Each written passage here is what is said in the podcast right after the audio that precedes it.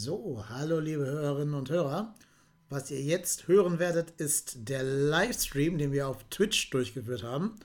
Und zwar am Freitag, dem 1.9.2023, anlässlich des Deadline Days.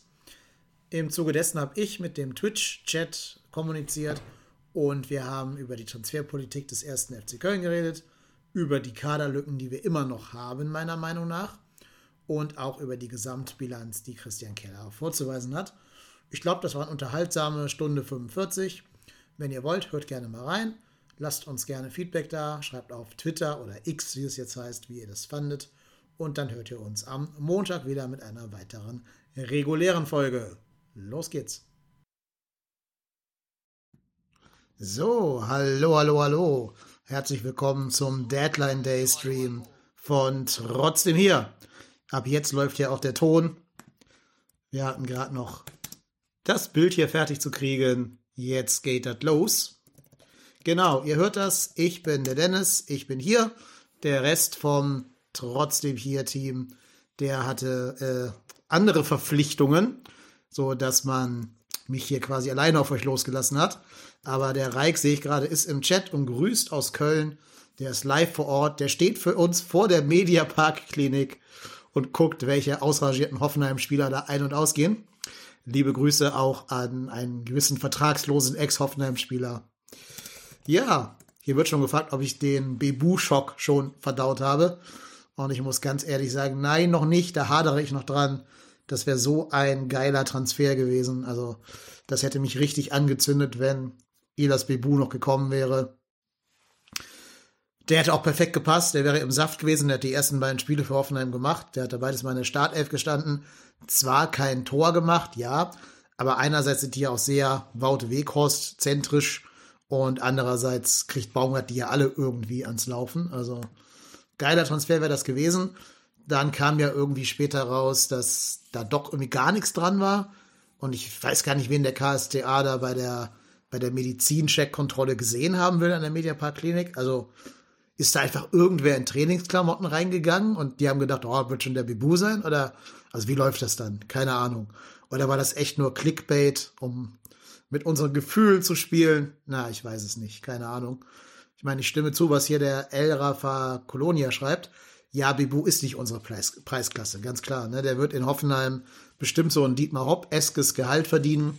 Das hätten wir uns nicht leisten können. Und der ist ja in Hoffenheim auch noch nicht aussortiert. Ne? Wie gesagt, er hat die ersten beiden Spiele gemacht. Die haben zwar jetzt Berisha verpflichtet, yo, aber ich sag mal so, in einem Sturm aus Weghorst, Kamaric, Berisha, muss er als Bibu jetzt ja nicht zwingend die vierte Geige spielen. Und selbst wenn, ähm, da ist ja immer mal einer verletzt, gesperrt oder im Formtief. Also gerade Kramaric hat ja letzte Saison quasi gar nichts äh, gerissen irgendwie. Das heißt, da hätte man ja wirklich irgendwie gucken können, ob man sich nicht bei Hoffenheim durchsetzt. Deswegen hatte mich eh gewundert, warum der Bibu zu uns wechseln will. Ne? Keine Ahnung.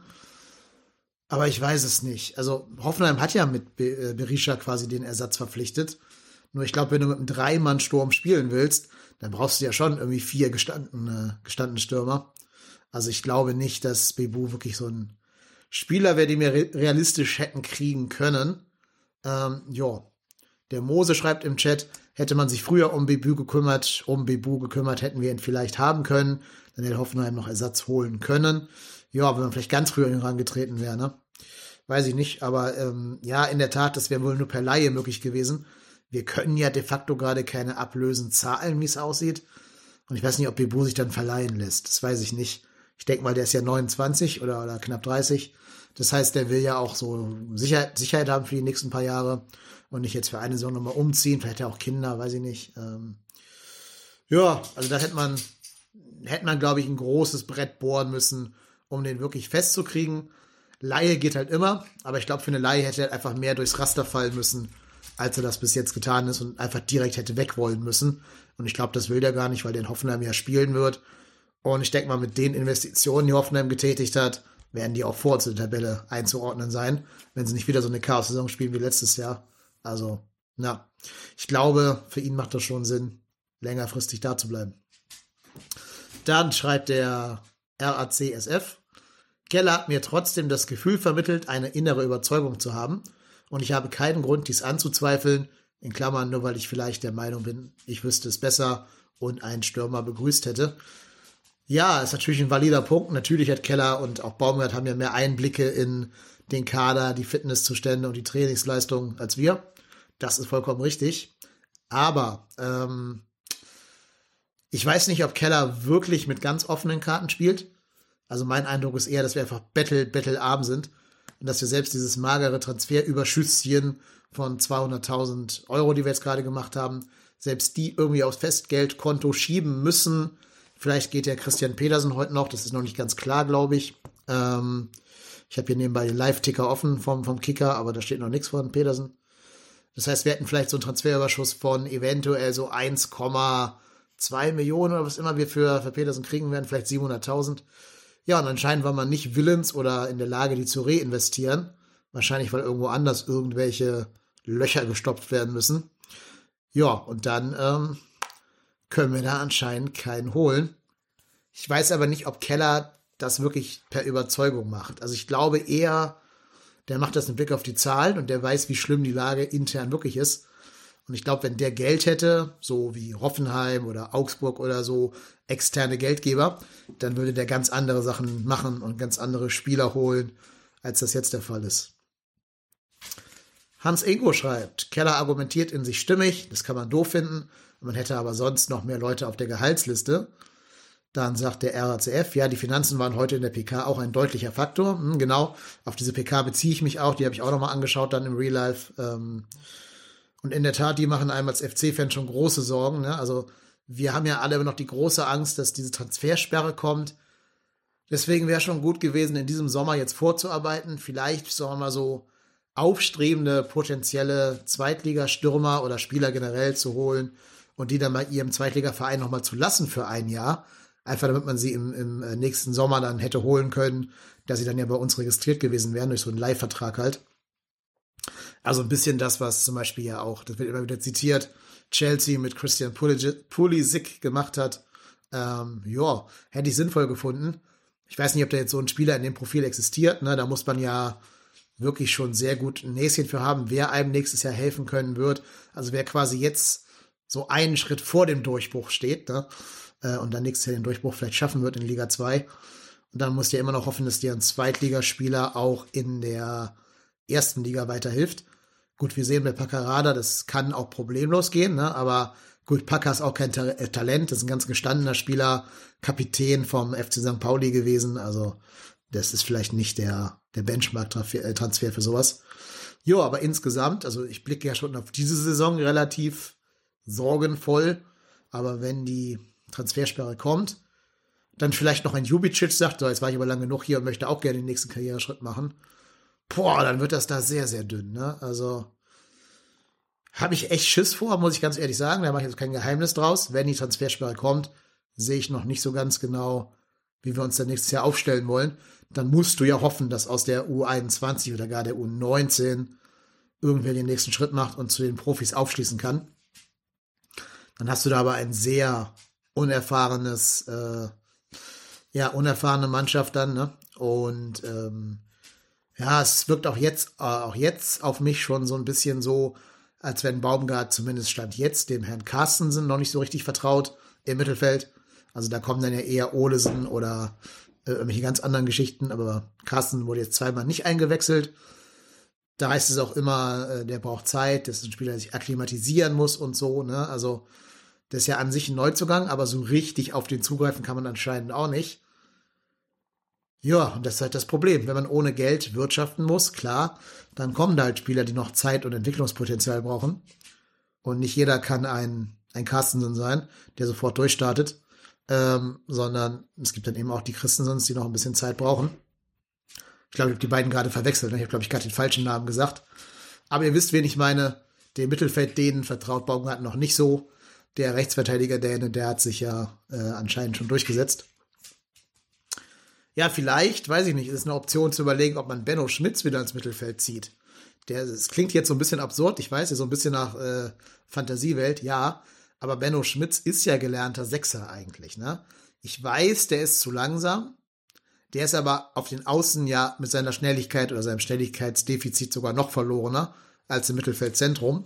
Ähm, also vielleicht ist das so ein interner Plan, den man hat, wenn Not am Mann ist, wenn Martel sich verletzt, dass du dann sagst, Carsten spielt rechts und Benno auf die sechs. Ähm, wenn man tief steht, fällt das vielleicht nicht so auf mit den Geschwindigkeitsdefiziten. Also vielleicht gegen Bayern, gegen äh, Leverkusen oder so. Weiß ich nicht. Also habe ich jetzt auch kein gutes Gefühl bei, muss ich ganz ehrlich zugeben. Aber ähm, ja, ich sehe jetzt keinen anderen Spieler, den du hinstellen kannst. Vielleicht noch Hübers ins defensive Mittelfeld, wenn da was passiert, wenn der Martel sich verletzen sollte oder einfach mal in ein in seinem Alter auch völlig normales Formtief äh, fallen sollte. Ja, was macht man dann? Ne? Also Jubicic ist für mich einfach nicht dieser Anker-Sechser. Also der kann das vielleicht spielen, der hat selber Rapid auch gespielt, ne? aber du beraubst ihn damit ja anderer Stärken, die du woanders auf dem Spielfeld brauchst. Deswegen würde ich den halt nicht auf diese Tiefe, diese Anker 6 stellen. Und dann fallen mir halt echt nur Benno oder mit ganz viel Augen zu drücken Timo Hübers ein, die man da hinstellen kann. Also ich hätte mir schon sehr gewünscht, dass neben dem Stürmer auch noch ein Sechser kommt. So bei den Stürmern sage ich sogar, wenn da alle fit sind, hast du ja zumindest drei Spieler, die diese Rolle spielen können. Und dahinter mit Waldschmidt, Ut, Keins, äh, Adamian hast du jemanden, der diese Rolle als hängende Spitze spielen kann, kann Lindenmeiner auch oder Jan Thielmann, wenn die alle mal irgendwann fit sind. Also vielleicht muss man gar nicht so ganz zwingend noch einen Stürmer holen, außer einen, der dich halt auf Anhieb besser macht, wie bei Bebu. Ne? Aber äh, auf der 6 sehe ich uns halt wirklich extrem schlecht ausge aufgestellt. Und da schreibt der Mauritz van Keulen auch, unter diesen Gesichtspunkten hat die Kastrop-Nummer keinen Sinn ergeben. Ja, ähm, doch, ich glaube, wenn man das alles unter dem Gesichtspunkt der wirklich sehr dünnen Finanzen liest, dann brauchten wir selbst dieses kleine bisschen Geld, was wir bekommen, wenn Jens Kastrop eben verkauft wird. Ähm, der wurde ja auch gerüchtet, dass er woanders auf der Transferliste stehen soll, angeblich. Ich habe jetzt leider gerade vergessen, bei welchem Verein der gerüchtet wurde. Aber er wird ja anscheinend schon wieder von Nürnberg, also umworben von anderen Vereinen. Und wahrscheinlich haben wir da so eine Mitbeteiligung, ne, dass wir denen dann irgendwie äh, noch ein bisschen was mitverdienen. Und ich denke mal, wir haben dieses Geld einfach gebraucht. Ich denke, wir haben wirklich die, weiß ich nicht, wie viel das waren, diese paar hunderttausend Euro, die wir für so einen Jugendspieler bekommen, nötig gebraucht. Mehr als dass wir den Spieler Kastrop gebraucht haben. Und das sagt uns halt, wie schlimm es aktuell um uns bestellt ist, glaube ich. Ja, also ich bin nicht ganz so optimistisch. Genau, Smalltalk schreibt im Chat, wir haben aktuell zwölf Offensivspieler ohne Downs und Jubicic für vier bis fünf Positionen. Ähm, man kann Carstensen und Finkgräve offensiv einsetzen. Ja, genau, stimmt. Tja, Bütchen Micha schlägt vor, dass wir noch heute Hoff äh, Zinsen für die Hessler-Millionen zahlen müssen. Ja, vielleicht sind die ja immer noch irgendwie, müssen immer noch ausgleichen, dieses Hessler-Millionen-Loch, sind deswegen so pleite. Aber ich glaube, der Grund für unsere Pleite liegt eher ganz woanders. Der sitzt jetzt gerade in Stuttgart und hat gerade Borna Sosa nach Ajax verkauft. Liebe, liebe Grüße an Alex W. Ja. Dann sagt 0,2 Kölsch, wir könnten noch Paccarada auf die 6 stellen und Finkgräfe nach links. Ist auch okay, aber ich glaube, damit beraubst du halt Paccarada seiner größten Stärke. Also Packer ist ja gerade unser flankengefährlichster Spieler. Das heißt, den will man doch eigentlich eher auf Außen haben. Vor allen Dingen, weil, also, wenn ich jetzt Packer und Benno mal nebeneinander halte, dann ist ja Benno für mich derjenige, der am ehesten so diesen Defensivfokus drin hat, dafür halt nicht so die ganz geilen Flanken schlägt. Paccarada ist ja derjenige, der ähm, immer nach vorne geht, ganz viel initiiert, hat er jetzt, glaube ich, schon mehr Torbeteiligung als Jonas Hector, wenn man den Auftritt im Pokal mitzählt, also in drei Pflichtspielen, als Hector in der ganzen letzten Saison, ähm, weil Hector immer diesen vorletzten Pass gespielt hat und Paccarada halt gerne mal den letzten Pass dann spielt, oder die letzte Flanke dann spielt. Ähm, ja, und dann glaube ich, dass man Paccarada eher seiner Stärken berauben würde, wenn man den auf die Sechs stellt da würde ich sogar tatsächlich von den beiden noch eher Benno dahinstellen. Aber ich sage euch ganz ehrlich, das ist alles immer nur eine Notlösung. Das ist alles nichts, wo ich ruhig schlafe, wenn ich weiß, dass da Benno Schmitz irgendwie Jamal Musiala ausschalten soll oder so. Ähm, das ist, also ich bin in so einem Verzweiflungsmodus gerade. Ich überlege mir verzweifelt, was tue ich, wenn, wenn, äh, wenn, wenn Erik Martel sich verletzt und komme dann nur auf solche halbgaren Ideen. So, Chabot hat einen Lauf, der kann bestimmt die 6 bekleiden, sagt der RAC SF. Ja, aber auch der ist ja doch besser in der Restverteidigung aufgehoben. Also auch den würde man ja seine Stärken berauben. Mose schreibt, dass man Odesen ja auch in der 6 äh, hat spielen lassen. Ja, ist richtig, aber Hat dich das überzeugt in der ersten Liga? Der hat das im Hinspiel gegen Dortmund gespielt, der hat das jetzt gegen Wolfsburg gespielt. Hat da mindestens drei Gegentore in diesen beiden Spielen verschuldet, weil er die Position nicht gehalten hat. Also ich finde, das Spiel gegen Wolfsburg hat am allerbesten gezeigt, wo uns, wo uns Elias Giri fehlt. Nämlich genau das irgendwie hinzukriegen, vorne rumzutoren, vorne Sachen zu initiieren, aber trotzdem zeitig wieder hinten zu sein und ähm, die Lücken da zu schließen. Das, was der gestern so wunderbar gemacht hat hier gegen Levski Sofia. Ja, ich weiß, tat weh, dieses Spiel und dieses Tor gegen Sofia, ne? Mir auch. Aber äh, man hat, glaube ich, bei Wolfsburg gesehen, die beiden Tore sind gefallen, weil der Sechserraum nicht besetzt war. Ja, und da halt wirklich nichts zu tun, finde ich schon besorgniserregend. So, Dennis schreibt, Keller ist mir auf jeden Fall lieber als die Fehlzeit. Ich hoffe, es äh, geht nur dieses Jahr. Zweite Liga bringt auf jeden Fall nicht mehr Einnahmen.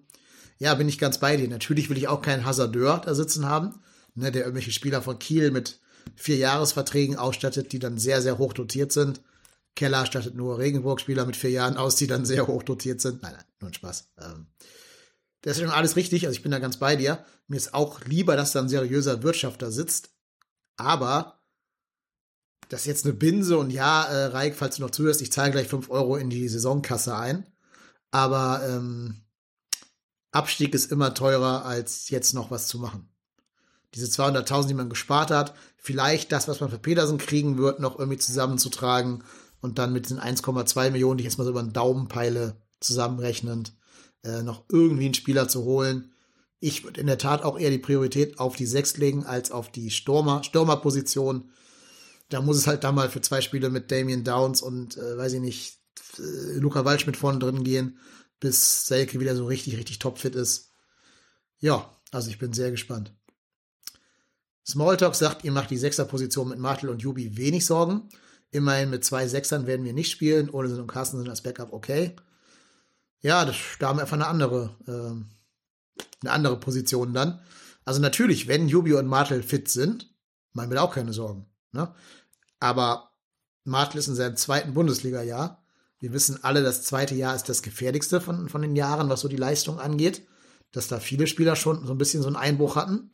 Natürlich ist Martel wirklich ein richtig guter Spieler und ich will den gar nicht irgendwie dissen oder den jetzt äh, die Qualität absprechen. Im Gegenteil, richtig guter Transfer von Keller vergisst man ja auch immer bei der Kritik an ihm, dass der auch Leute wie, ähm, wie halt eben Erik Martel für sehr kleines Geld geholt hat und den Baumgart ja auch sehr gut entwickelt hat. Aber wie gesagt, der ist ja auch nicht gefeilt davor, sich mal zu verletzen, äh, in Form tief zu fallen, gesperrt zu werden. Wir haben ja gegen Wolfsburg gesehen, der war nicht da und bums, machen die halt das Siegtor, weil die sechs eben vakant war. Ja, und wie gesagt, Jubi, glaube ich, braucht wir halt woanders. Und wir spielen ja immer mal wieder äh, mit zwei Sechsern, zumindest situativ im Spiel, dass er das Baumgart in einen von der zehn auf die sechs runterzieht. Ähm, also insofern, ja, also ich bin gespannt. Wenn ihr Lust habt, statt das mit mir jetzt nur im Chat zu diskutieren, das auch on-air zu diskutieren, könnt ihr mich anrufen.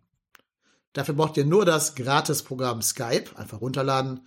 Könnt ihr auf euer Smartphone runterladen, zum Beispiel einfach die App Skype oder auf euren Rechner. Und dann ruft ihr bei Skype die Nummer KYLENEP206, steht auch hier in diesem Vorschaubildchen auf Twitch, an. Also KYLENEP206, wie es hier in dem Bild steht. Und dann kommt ihr live hier in die Sendung. Ähm, die wird aufgezeichnet. Wir machen es nachher als Podcast-Feed für die Leute, die jetzt nicht da waren. Also wer anruft, stimmt quasi zu, dass wir seine Stimme aufnehmen. Aber ihr könnt ja gerne irgendeinen Fantasienamen nennen und euch dann irgendwie weiß ich nicht, Armin oder Alex nennen oder so. Müsst ihr nicht euren echten Namen angeben. Ja, ansonsten, wir können mal schauen, was so ein bisschen bei unseren Konkurrenten gerade los ist. Ähm, Eintracht Frankfurt hat gerade bekannt gegeben, dass der Wechsel von Kolo Myani nach äh, PSG geplatzt sei, also nach Paris geplatzt sei. Der bleibt also jetzt da. Tja, das heißt, der ist theoretisch am Samstag spielberechtigt. Ähm, am Sonntag meine ich. Meine Hoffnung ist, dass sie den vielleicht für ein Spiel suspendieren wegen seiner Streikaktion und dass die den ähm, ja jetzt gegen Köln dann sagen, Junge, wir müssen nach außen so ein Zeichen setzen. Du kriegst jetzt ein Spiel Sperre und vielleicht, was weiß ich, 100.000 Euro an irgendeinem Kinderhospiz äh, Strafe und dass er dann äh, erst ab dem Spiel danach, nach der Länderspielpause wieder für die Eintracht spielt und gegen uns halt noch nicht spielt. Also das wäre schon gut, weil es ist natürlich so eine Story, die ist ja wie gemalt, ne? dass du dann sagst, ja, der scheiß Moani da, der supergeiler Spieler, also das Scheiß war nicht auf ihn bezogen, sondern auf, auf die Umstände. Ähm, der wollte nach PSG, der hat sich schon weggestreikt, der wollte nach Paris, wird begnadigt und macht natürlich direkt gegen den ersten FC Köln dann zwei Saisontore irgendwie. Ähm, also, mir wäre lieb, wenn die den für ein Spiel raushauen würden, als pädagogische Maßnahme quasi. Wenn hier einer von der Eintracht zuhört, ne, müsst ihr machen. Also, man kann den nicht mit seinem Streik davonkommen lassen. Der muss für ein Spiel gesperrt werden, für genau ein Spiel, dann reicht es auch, ne? Aber für ein Spiel sollte man ihn sperren. Ja, Stuttgart, können wir auch mal drauf schauen, ist ja auch so ein, ähm, so ein ähm, Konkurrenz um uns da unten, der ja mit uns um die Abstiegsplätze quasi kämpft. Die haben alles verkauft, was irgendwie halbwegs gerade auslaufen kann. Ne? Also die haben jetzt gerade noch Borna Sosa nach Ajax Amsterdam abgegeben. Davor ja schon Mavropanos und äh, Wataru Endo. Die haben für Endo haben sie dann äh, Angelo Stiller geholt. Aber da muss ich sagen, das ist so dieser Transfer, das ist für mich so, Angelo Stiller ist für mich der typische Bundesliga-Transfer. Das ist so, der Trainer kennt ihn von seiner vorherigen Station und sagt dann, ja, den hole ich mal mit. Aber es ist doch jedem klar, dass Angelo Stiller noch nicht Wataru Endo ersetzen kann. Ich weiß nicht, ob er das jemals können wird. Also der Herr Hoeneß, also Sebastian Hoeneß, scheint ja große Stücke auf den zu halten.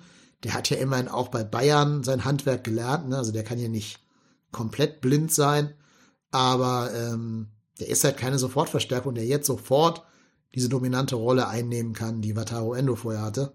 Das heißt, die haben sich auf jeden Fall geschwächt. Ich weiß nicht, ob die jetzt auf dem letzten Drücker irgendwas tun werden, um äh, Sosa oder Mavropanos äh, zu ersetzen. Aber die sind jetzt erstmal vom Kader her, finde ich sie ein bisschen schwächer als letztes Jahr. Und letztes Jahr waren die ja schon nur mit Ach Krach äh, 16. und dann halt äh, Relegationsgewinner gegen den HSV. Aber ich finde erstmal im Tor, ne, Alex Nübel. Ist Alex Nübel ein guter Torwart? Ich weiß es nicht. Wird ja immer so als Manuel Neuer, Kronprinz da auf Schalke behandelt war bei den Bayern, war in Monaco, aber hat der euch schon mal überzeugt irgendwo, dass der mal so eine halbe Hinserie ähm, richtig so fehlerfrei und ohne große Patzer gespielt hätte? Also mich überzeugt der Junge jetzt nicht. Und dann hast du schon mal im Tor eine Baustelle, musst halt dann gegebenenfalls sagen, okay, wenn es gar nicht klappt mit Nübel, spielt er halt Fabian Bretlo, aber das ist jetzt ja alles nicht so das oberste Regal, wo du sagst so, wow, die retten dir jetzt mal irgendwie fünf Punkte pro Saison. Also da fühle ich mich zum Beispiel mit, äh, mit unserem Marvin Schwebe schon deutlich besser aufgehoben. Dann in der Abwehr haben sie Waldemar Anton, Joscha Wattnumann, Maximilian Mittelstädt, Pascal Stenzel, Ito, Sagadu und Sosa ist jetzt weg. Der steht noch hier im Kader drin offiziell, aber der ist wohl gerade nach Ajax eben gewechselt. Ja, das ist jetzt auch keine Abwehr, wo du sagen musst, so, die garantiert dir halt die zu Null, ne? Gerade weil Stuttgart ja so eine Mannschaft ist, unter Hoeneß ja auch, aber eigentlich immer, die den Anspruch hat, nach vorne zu spielen, offensiv zu spielen. Da brauchst du eigentlich eine gute Restverteidigung. Weiß jetzt nicht, ob Maximilian Mittelstädt so der Spieler ist, der dich dann da wirklich defensiv auf ein neues Niveau hebt. Also da bin ich auch mit so einem Jeff Chabot deutlich sicherer im Gefühl als mit einem Dan Axel Sagadou, der ja auch wieder gegen Leipzig, habe ich gelesen, ich habe es nicht gesehen, aber ich habe es gelesen, wohl auch um die Böcke geschossen haben muss. Ähm, irgendwas so ein schlechter Rückpass oder irgendwie, keine Ahnung, ich habe es wie gesagt nicht gesehen. Also wie gesagt, defensiv überzeugt mich da Stuttgart überhaupt nicht. Und dann kommt eben das Mittelfeld, über Stille haben wir schon geredet. Enzo Milo könnte so das nächste Talent werden, was vielleicht für 10, 15, 20 Millionen irgendwann geht. Ja, und dann kommen da aber schon so, ne, Jong, Karasor, Haraguchi, Chris Führig, kennen wir ja auch noch, Niklas Natay, auch ein alter Bekannter, Diaz, Massimo und Ulrich, also ist jetzt auch nichts, wo du Angst vor haben musst, oder? Also, pff, weiß ich nicht. Klar, Karaso an einem guten Tag ist ein guter Spieler, aber ich weiß gar nicht, ob der schon, also könnte noch irgendwas kommen, dass der mir noch irgendwie juristisch belangt werden kann oder so, wegen seiner Urlaubsaktivitäten oder ist das Ding vom Tisch? Ich weiß es nicht. Keine Ahnung. Ja, Haraguchi, ne? Aber ja, also ist jetzt kein Mittelfeld, was ich höher als Platz 14, 15, vielleicht 13 einsetzen würde. Ich denke mal so, das äh, Prunkstück von denen ist halt der Sturm. Ne? Da haben sie ja Serhu Girassi natürlich, Silas. Ich finde auch Jamie Leveling einen spannenden Spieler, der rennt hier irgendwie auch mit 36 km/h durch die Gegend. Und Dennis Undaff ist leider verletzt, aber auch ein guter, ein guter Spieler eigentlich, der ganz spannend sein könnte, wenn Girassi mal ausfällt. Also ich bin mal gespannt, ob die sich da offensiv alle durchsetzen können werden. Aber ich sag mal, glaube ich, defensiv ist Stuttgart schon boah, anfällig, um es ganz freundlich zu sagen. Mal schauen, wir haben noch eine halbe Stunde Zeit, ob da bei Stuttgart irgendwas passiert noch. Wie gesagt, wenn ihr gerne mit in die Sendung wollt, ruft gerne an. KY Lennep 206 bei Skype anrufen und dann kommt ihr live hier in die Sendung. Wer gar nicht on air äh, kommen will, kann auch Bescheid sagen, dann mache ich dann einen Schnitt, dass man euch dann nicht hört. Ansonsten, wer ja wirklich äh, einkauft ohne Ende, ist ja der FCA, ne? also Augsburg. Die kaufen ja ohne Ende irgendwelche Spiele ein, habe ich das Gefühl. Auch, auch so ein bisschen wahllos, habe ich manchmal so den Eindruck. Ähm, also gut, ich finde, die haben teilweise sogar richtig gute Transfers getätigt, muss ich ihnen leider, leider Gottes lassen. Also ich will, dass Augsburg absteigt. Ich kann die nicht mehr sehen, ganz ehrlich. Ich kann die nicht mehr sehen. Aber die haben schon vernünftige Leute geholt, ne? Ähm, Tor Finn Damen. Ähm, dann haben sie jetzt für hinten äh, Patrick Pfeiffer ja von, von Darmstadt geholt, finde ich einen guten Transfer. Jetzt gerade haben sie den Tanganga, oder wie man das ausspricht, von äh, Tottenham äh, äh ausgeliehen. Ist, glaube ich, auch ein spannender Spieler mit Potenzial, ne? 24-jähriger englischer ehemaliger Jugendnationalspieler. Also da kann man auch mal gucken, ob der vielleicht ein spannender Spieler werden wird, der die Liga so ein bisschen bereichert. Im Mittelfeld finde ich ja leider Niklas Dorsch ziemlich gut, ne? Der war jetzt lange verletzt im Kreuzbandriss, aber der kommt langsam wieder. Ist halt, glaube ich, ein Obervollpfosten so. Hat man auch an seinem Jubel gegen uns damals gesehen, ne? Und seinen, ja, allein diese Tattoos da bis zum, bis zum äh, Kieferknochen. Also jeder wie er will. Ich bin auch keiner, der da irgendwie Tattoos doof findet oder so. Aber ja, muss jeder selber wissen, ob man das tut. Und dann haben die ja vorne nochmal richtig aufgerüstet, ne? haben ja Sven Michel geholt und Philipp Tietz. Also auch da bin ich mal gespannt, ob die dann vielleicht mal das schaffen, ein bisschen so die Offensive zu bedienen. Haben natürlich auch Berisha verloren. Ne? Das ist vielleicht so die große Hoffnung, dass dadurch da irgendwie Augsburg nochmal ein bisschen unten reinrutscht, weil sie halt ihren eigentlichen Schlüsselspieler in der, in der Offensive verloren haben. Naja, aber trotzdem würde ich ehrlich gesagt sagen,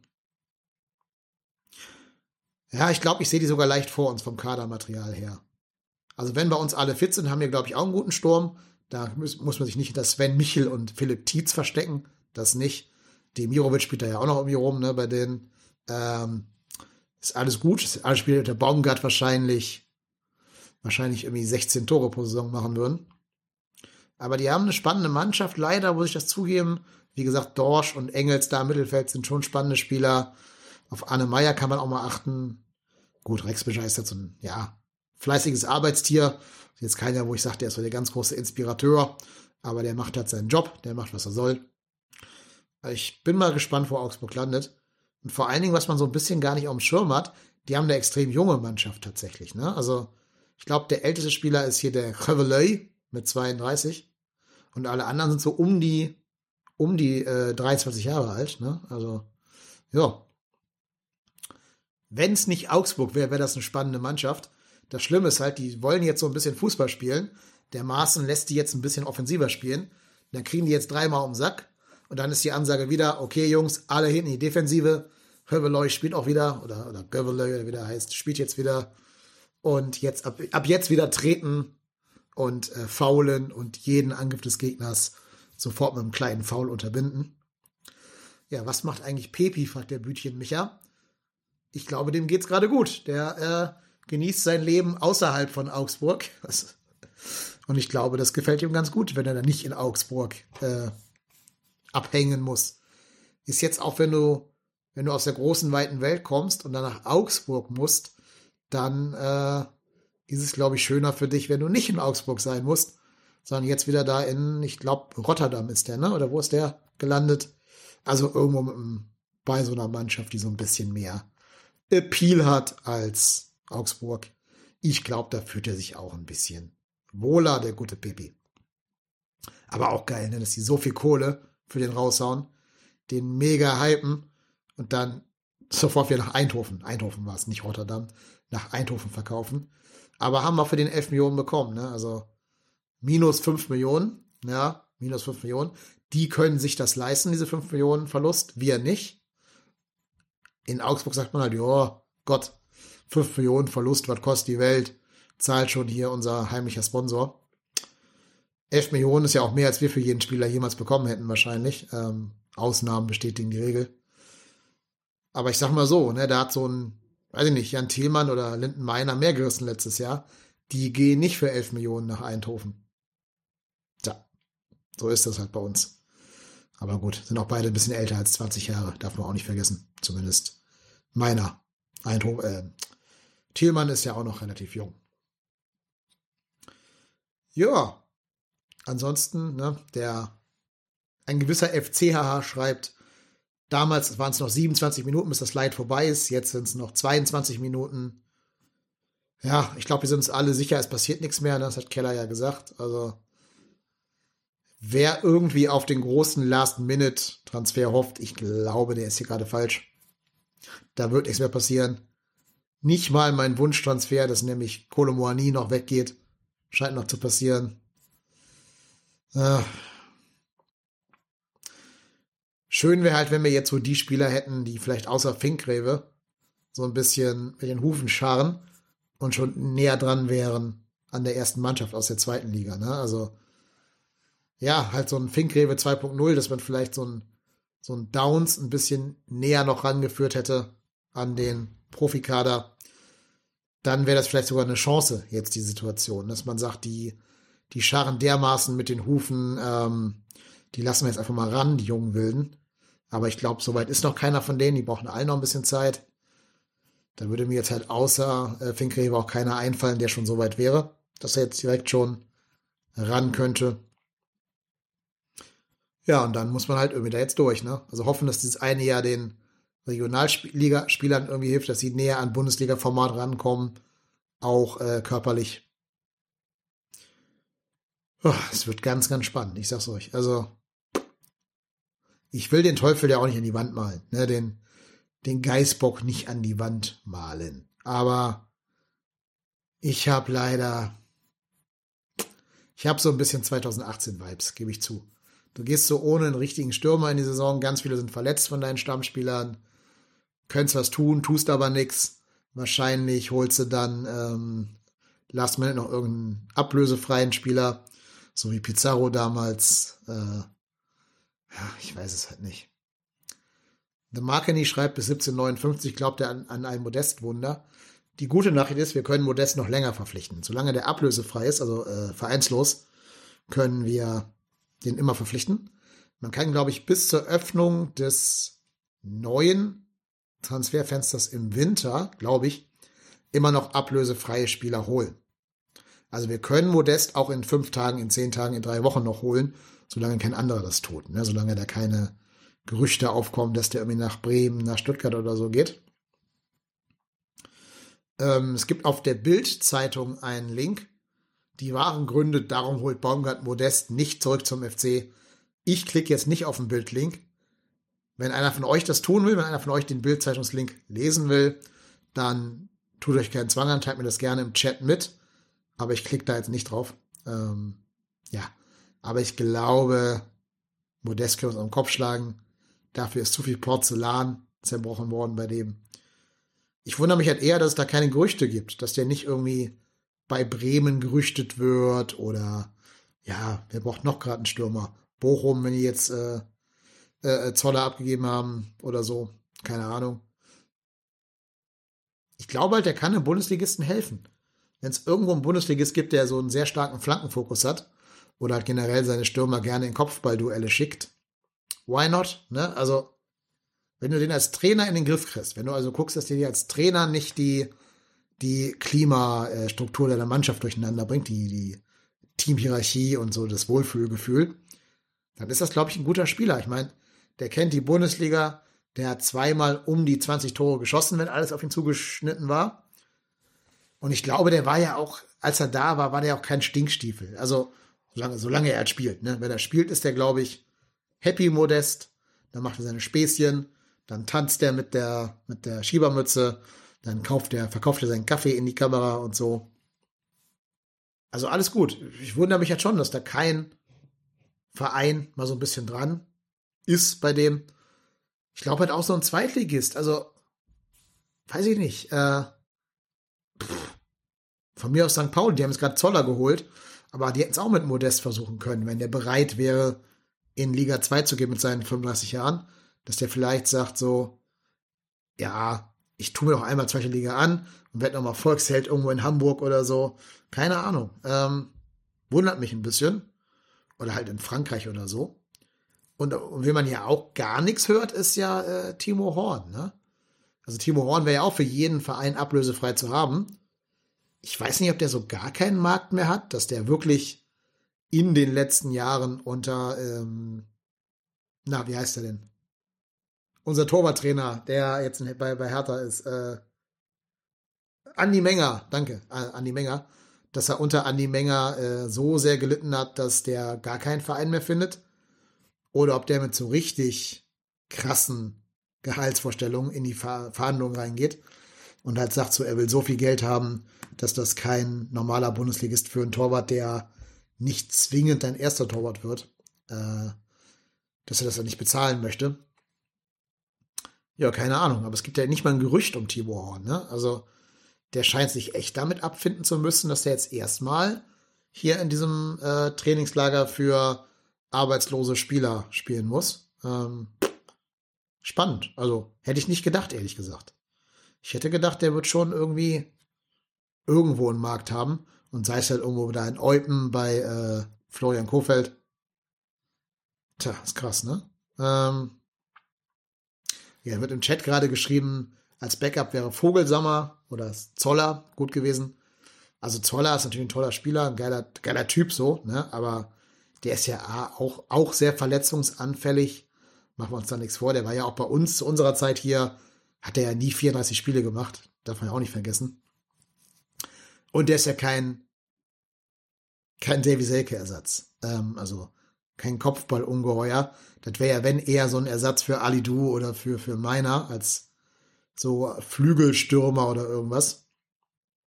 Ja, weiß ich nicht. Also Zolli, ja, geiler Typ, aber eigentlich hast du mit Ali Du ja schon diese Personalie da geschlossen. Und ich glaube, Ali Du ist dann auch so all in all der, der Jüngere, der Schnellere, der Fittere, der ein bisschen Bessere.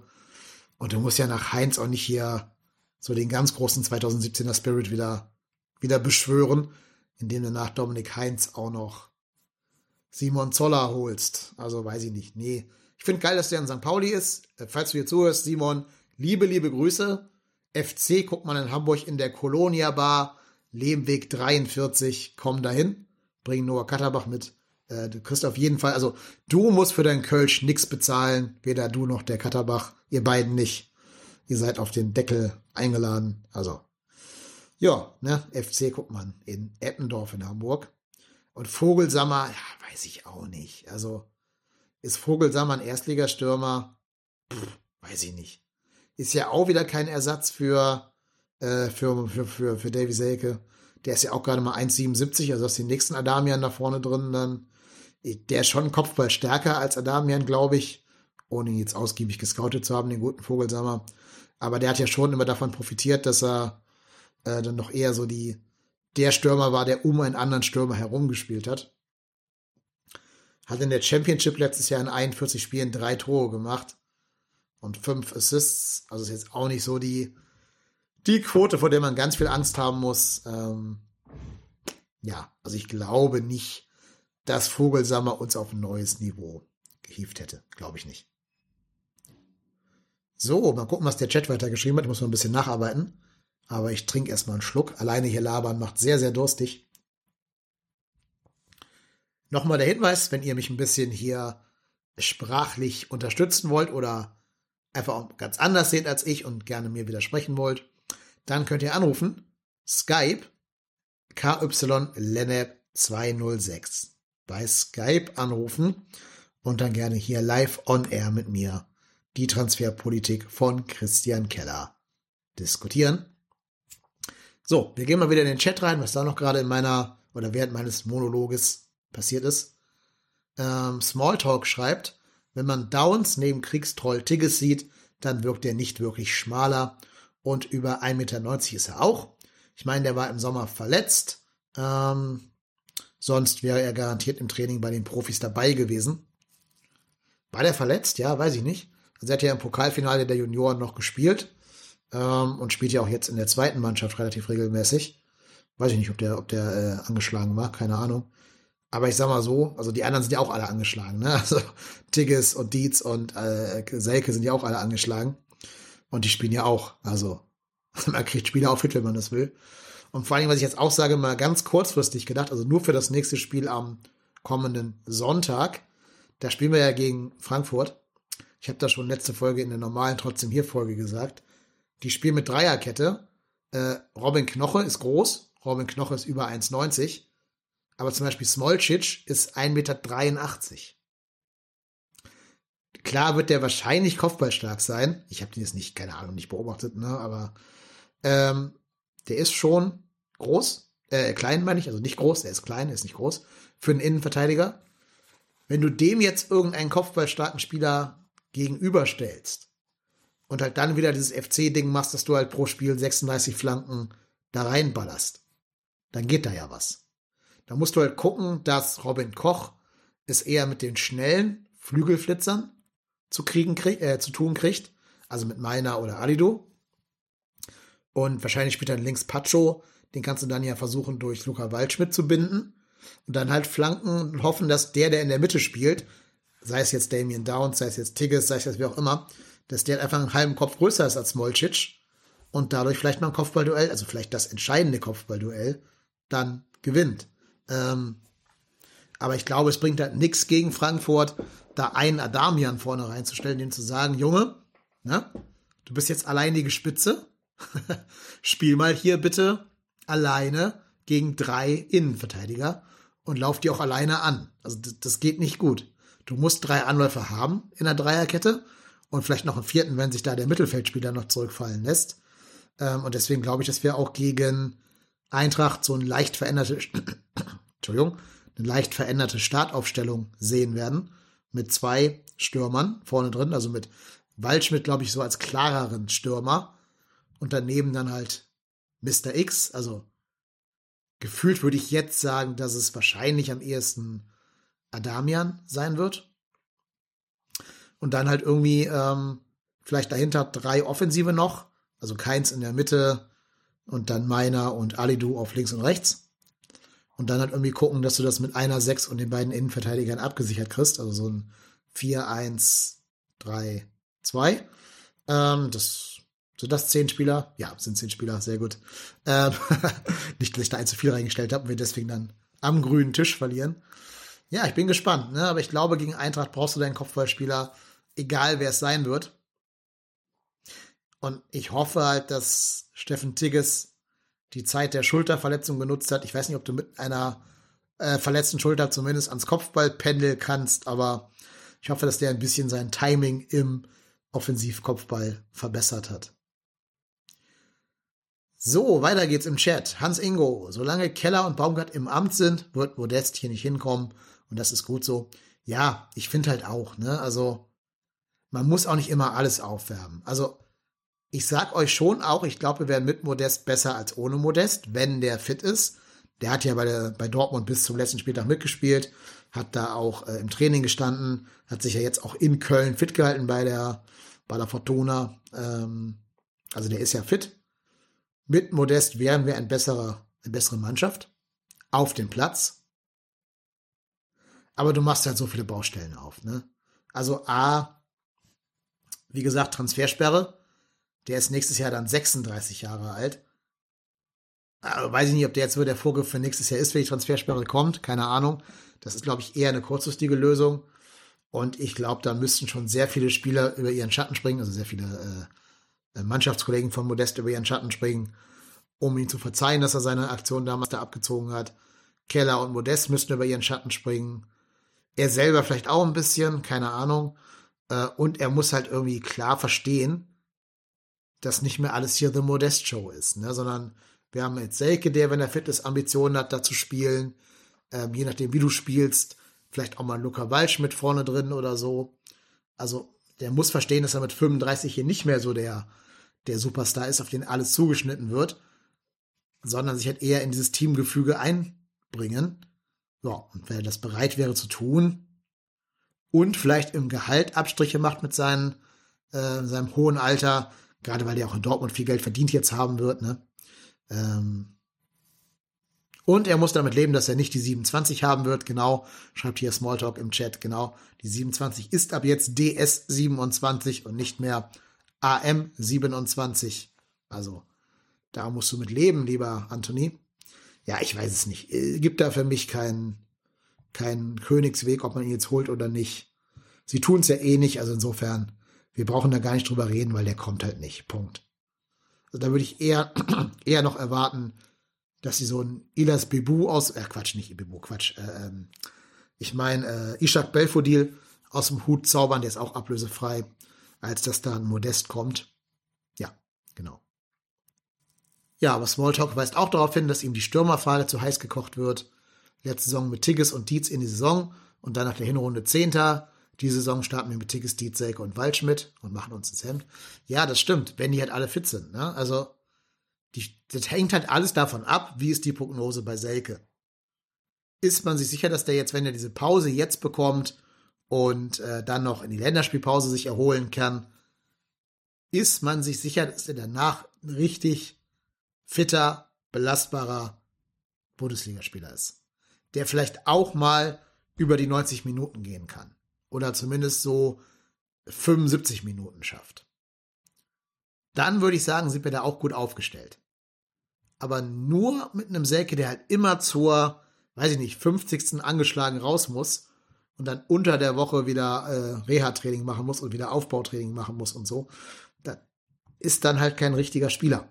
Das ist dann halt eine, eine Halbtagskraft unterm Strich. Gerade weil das gleiche hier auch quasi für Marc Uth gilt, der ja auch kein, also auch den würde ich jetzt nicht in die Vollbelastung schicken, stand jetzt, ne? Also, ich weiß es nicht, was mit, mit, mit Selke ist und mit Otis. Ja, und Tick ist ganz ehrlich gut, dass er da ist als, als Backup für 10 Minuten.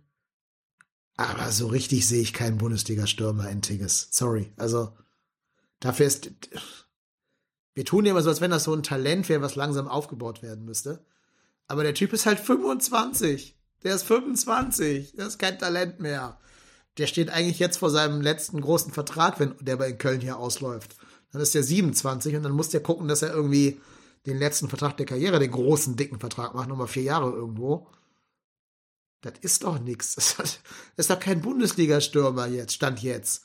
Und macht der noch einen großen Sprung, um das zu werden. Aber guck dir unser Team an mit Tigges, guck dir unser Team an mit Selke oder mit Modest letztes Jahr. Da sind doch Welten dazwischen. Auch in der ganzen Anlage, wie die Bälle festmachen, wie die Bälle verteilen, die richtigen Bundesliga-Stürmer, Selke und früher Modest halt. Und gegenüber dem Tiginator, also nicht persönlich gemeint, ich mag den wirklich, ne? Also, ich, äh, guter Typ und der passt auch super in die Mannschaft rein, ähm, passt auch, glaube ich, zu Baumgart und so, aber der gewinnt ja nicht mal ein Kopfballduell. Der gewinnt ja nicht mal Kopfballduelle gegen einen 1,80 Mittelfeldspieler irgendwie. Also, bei aller Liebe, so, ich sehe da nicht den, den Durchbruch in der Bundesliga bei Steffen Tigges. Ja, und Flo Dietz ist halt eh eine Wundertüte wegen seines Kreuzbandrisses, ne? Also, der hat ja schon jetzt in jungen Jahren den zweiten Bundes, äh, zweiten Kreuzbandriss gehabt.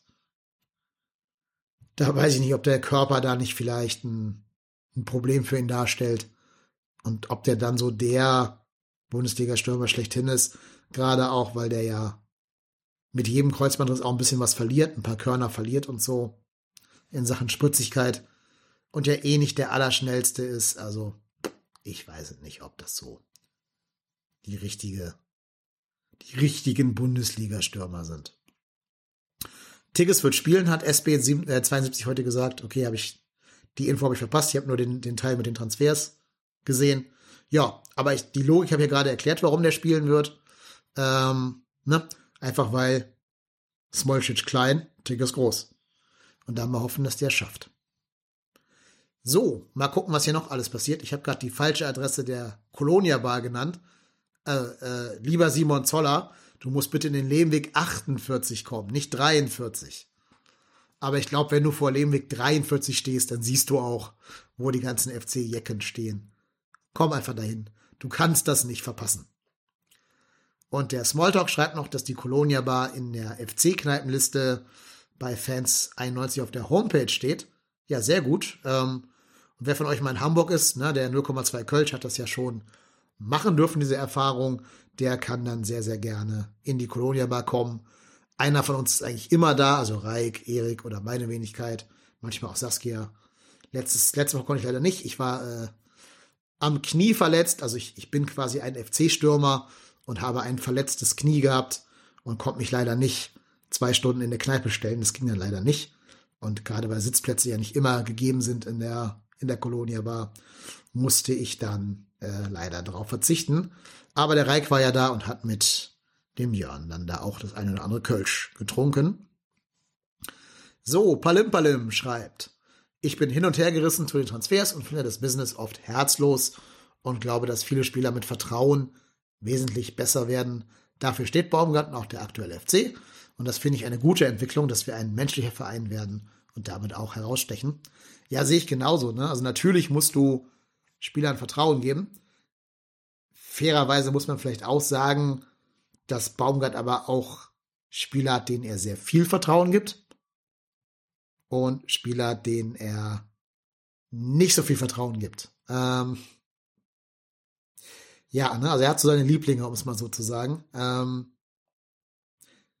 ist nicht böse gemeint, ne? Der hat eine Spielidee, die ist ja ganz klar umrissen bei Steffen Baumgart. Und da fallen manche Spieler besser rein als andere. Aber man kann auch nicht immer so ganz verstehen, was er sich dabei denkt. Also Olesen wird ja oft genannt so als ähm, so ein Lieblings, Lieblingsspieler von Baumgart.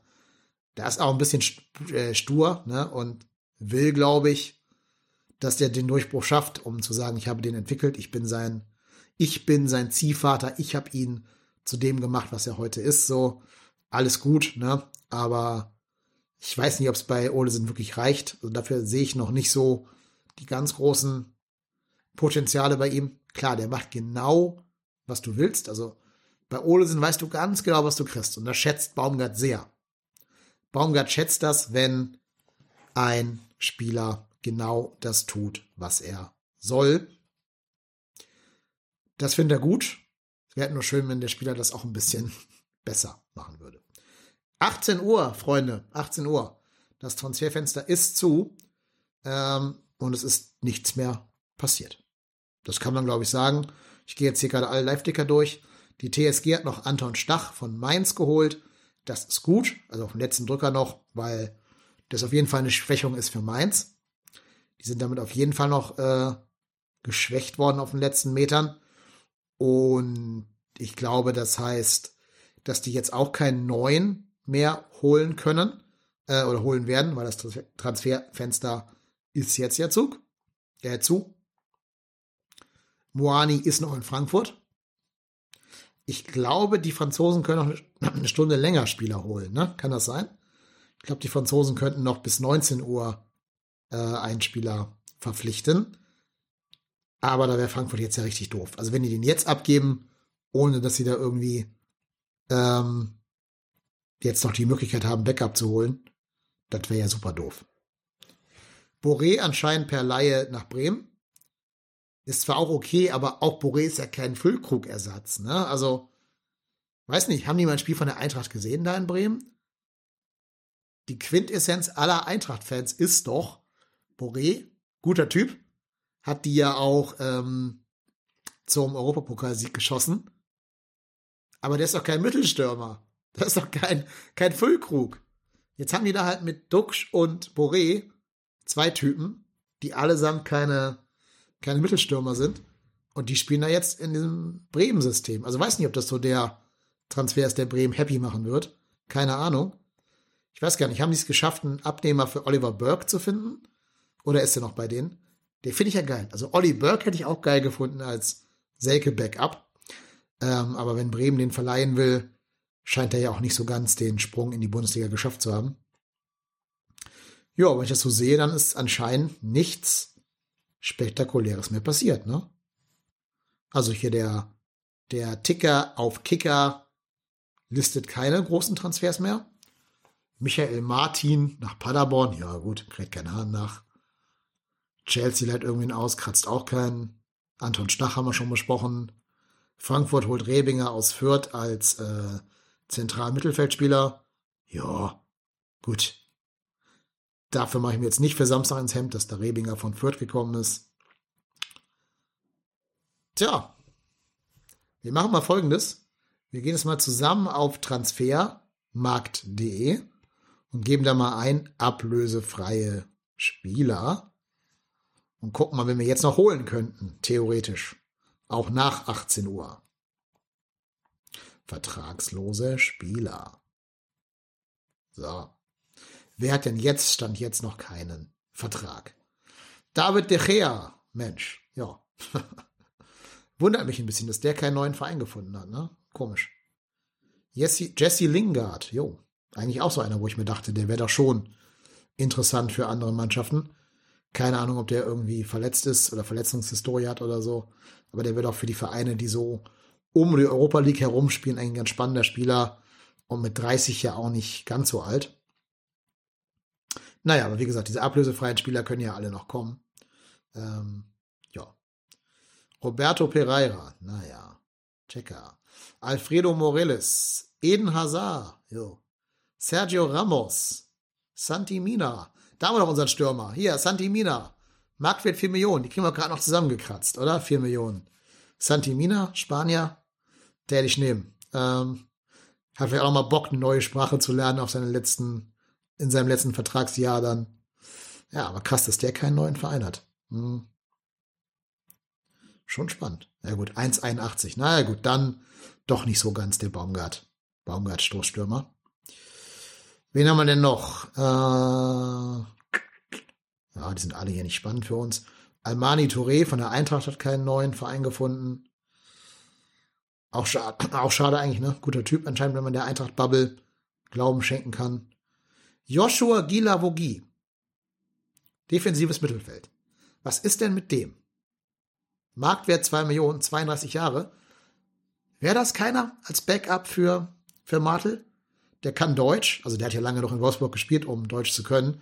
Unterstelle ich mir einfach mal. Ist auch keine Diva, soweit ich das beurteilen kann. Ich hatte mal ein bisschen mit dem, ähm, na, mit dem Thomas Hiesi drüber geschnackt. Ähm, keine Diva, guter Spieler, guter Typ. Hat bei Bordeaux jetzt sich nicht durchsetzen können. Die wurden, wollten ihn nicht verpflichten, aber ich meine, der kann defensives Mittelfeld, der kann Innenverteidigung spielen. Kann man da nicht mal anfragen? ich weiß nicht, der, der wird natürlich andere Gehaltssphären haben als wir. Ist mir klar. So ein Joshua Gilavogi wird anderes Geld verdienen, als der FC bezahlen kann. Andererseits ist doch Spielen auch geiler als Arbeitslosigkeit, oder? Also klar, der wird ausgesorgt haben und jetzt nicht stempeln gehen müssen, das weiß ich schon. Aber ich glaube, als so ein Bundesligist ist schon noch attraktiv, wenn der eher kleines Entgelt zahlen kann, oder? Wie seht ihr das? Schreibt mal in den Chat. Wäre Giamogi einer, den wir noch jetzt ablösefrei holen könnten, sollten, bevor er quasi arbeitslos bleibt, dass er noch sagt, ey komm, das Abenteuer Köln tue ich mir an? Ich weiß es nicht. Ja, Ishak Belfodil, habe ich gerade schon erwähnt, ne? Auch einer, der würde halt wirklich perfekt ins Baumgart-System reinpassen. Also Belfodil wäre so am ehesten der, wo ich sage, der könnte auf Anhieb ähm, Davy Selke ersetzen. Und der hat auch letztes Jahr in Saudi-Arabien oder wo der da gewesen ist, gespielt. Der war nicht verletzt. Der war nicht irgendwie ein Jahr jetzt mit Verletzungshistorie unterwegs. Der hat in Saudi-Arabien so viel Geld verdient, dass der wahrscheinlich nicht mehr auf den letzten Cent gucken muss beim Vertragsangebot. Ich fände es gar nicht verkehrt, so ein Belfodil. Naja, gut. Morgen Snyderlin. Naja, ich glaube, der will. Der hat seine Geschichte geschrieben. Jean-Paul Boetius, auch ohne Verein. 29 Jahre erst alt. Krass. Ich bin echt erstaunt, wer hier alles keinen Verein hat. Also, ich weiß nicht, ob die Vereine alle sagen, ach, den kann ich auch morgen noch holen, wenn die alle noch ablösefrei sind. oder ähm, was dahinter steckt. Dass solche Spieler, die eigentlich ja verdient sind und eigentlich ja auch immer gut eine, eine gute Reputation hatten, dass die alle noch keinen neuen Verein haben. Gut, Stefan Jovetic, da würde ich jetzt eher Abstand von nehmen. Der ist ja noch verletzter als äh, unsere diversen Stürmer da. Ja, Boetius, der hat scheinbar echt da vom, von äh, ähm, Hertha seinen Marktwert komplett versaut bekommen. Keine Ahnung. Karim Bellarabi, rechts außen, 33 Jahre alt. Naja, gut. Timo Horn, bekannter Torwart, 30. Ansonsten, ja, kommen wir jetzt so langsam in die Sphären, wo es dann nicht mehr so ganz spannend wird. Staphylidis, Linksverteidiger, liebe Grüße an Marco. Immer wenn ich Staphylidis denke, äh, höre, werde ich jetzt an Marco denken. Unsere Family-Mitglieder kennen den, den Namen aus der Quizfolge. André Hahn, verletzt, 33 Jahre alt. Nein, danke. Ja, ansonsten, ne? Problem, Marvin Plattner, Linksverteidiger, 31. Falls sich Paccarada verletzt, kann man da mal nachfragen. Ich meine, das Problem ist ja immer, dass wir einen deutschsprachigen Spieler brauchen, ne, bei Baumgart. Sagt er ja ganz klar. Der will ja keine Spieler, die nicht seine Anweisungen verstehen. Sebastian Rudi, ne? was der Typ für Geldmillionen bewegt hat, ne? Sebastian Rudi. Wie viel Millionen hat der in seiner Karriere insgesamt an, an Transferablösen bewegt? Zu Bayern, zu Schalke, dann Hoffenheim, nochmal zurück und so.